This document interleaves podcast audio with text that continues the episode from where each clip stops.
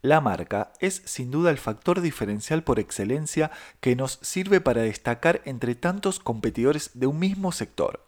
Si te interesa saber más sobre branding para aplicarlo a tu negocio o emprendimiento, prepárate un café, que comenzamos.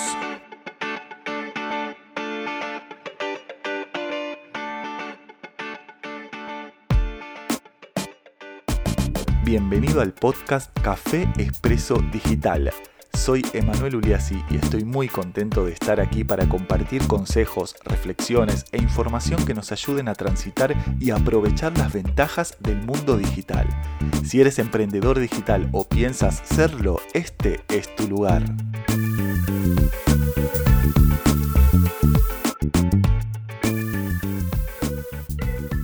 Hola, hola, muy buenas a todos. Bienvenidos a un nuevo episodio de Café Expreso Digital. Hoy como te he adelantado en la intro vamos a estar hablando de un tema que es muy importante a la hora de desarrollar o pensar una idea de negocio o si ya lo tienes en marcha para mejorar la notoriedad eh, entre la competencia, ¿no? Para, para destacar allí tu emprendimiento, tu negocio. Estamos hablando de la construcción de marca o branding. Pero bueno, primero lo primero, para saber qué es el branding tenemos que eh, entender un poco lo que significa la marca de una organización. ¿no? La marca es aquello que distingue a la organización, a la empresa de la competencia, eh, es algo más que un simple nombre, es el sello, un símbolo identificativo, es el espíritu de la empresa. A través de ella vamos a estar, eh, digamos, brindando una imagen al usuario en términos de calidad y fiabilidad.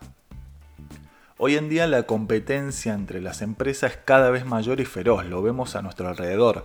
Los servicios o productos son cada vez más similares y es necesario que la empresa sepa diferenciarse en un mercado que lo tiene todo para ofrecer. Y si queremos destacar en ese mercado, el poder de la marca va a ser la clave, ¿no? Hay que trabajar muy duro para que la marca gane credibilidad y singularidad entre tantas otras. Y ese poder del que te hablo viene de la propia empresa, tiene que ver un poco con la historia, con la experiencia, eh, la emoción que, transmite la, la, empresa al cliente, Em, por lo que el branding se ha consolidado como un elemento muy necesario para cualquier empresa. ¿no? Estamos hablando de, que branding es eh, justamente trabajar eh, el poder de la marca de una organización. Es una manera de consolidar la marca, de conseguir prestigio, reconocimiento, especialmente en las plataformas también de comunicación digital que nos van a ayudar mucho a la hora de realizar este trabajo.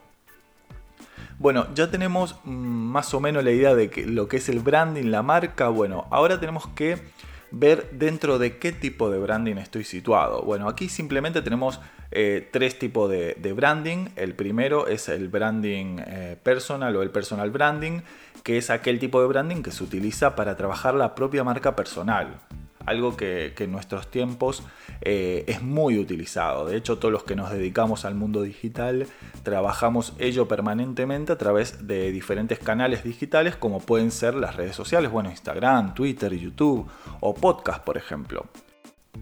Bueno, luego tenemos el branding corporativo, que es el branding enfocado a las marcas, es decir, a las empresas. Y finalmente tenemos un concepto muy reciente que es el employer branding, que hace referencia a cómo trabajar la marca del empleado, pero desde la empresa.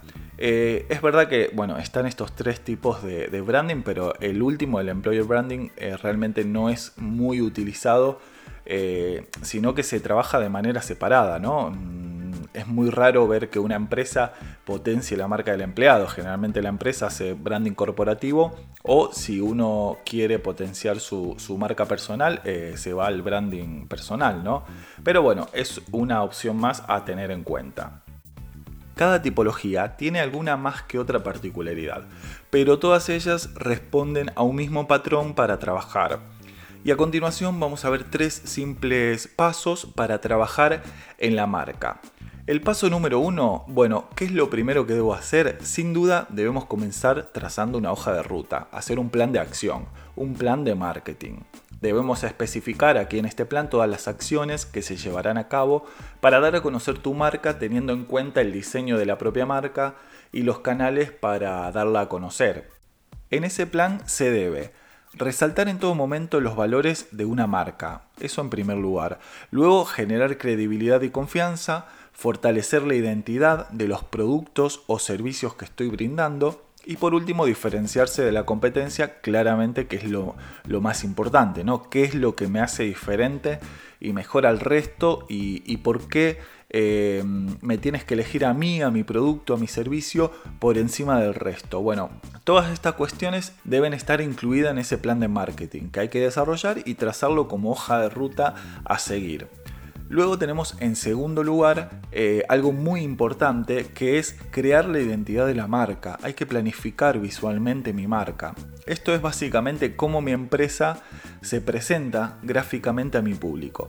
Y aquí tenemos aspectos muy visuales como por ejemplo pueden ser el logotipo y el nombre de la empresa que deben encajar muy bien con el espíritu de, la empresa, de, la marca que quieres brindar y también, bueno, forma parte un poco de la identidad del gen de la empresa, ¿no? Luego tenemos otras cuestiones como por ejemplo puede ser la tipografía, que es un elemento claramente de identificación visual que mm, va a ayudar a distinguir a la empresa del mercado y también el nombre comunicativo que es aquel por el que la empresa es reconocida. Suele ser diferente al nombre jurídico y suele eh, iniciarse eh, en paralelo con la creación del logotipo. Y por último tenemos al color. El color permite distinguir el producto o servicio, eh, ya que una buena elección del color nos permite dar personalidad, posicionar el producto, en definitiva, atraer la atención del público, del consumidor, que es un poco el objetivo que tenemos eh, con trabajar la marca ¿no? visualmente.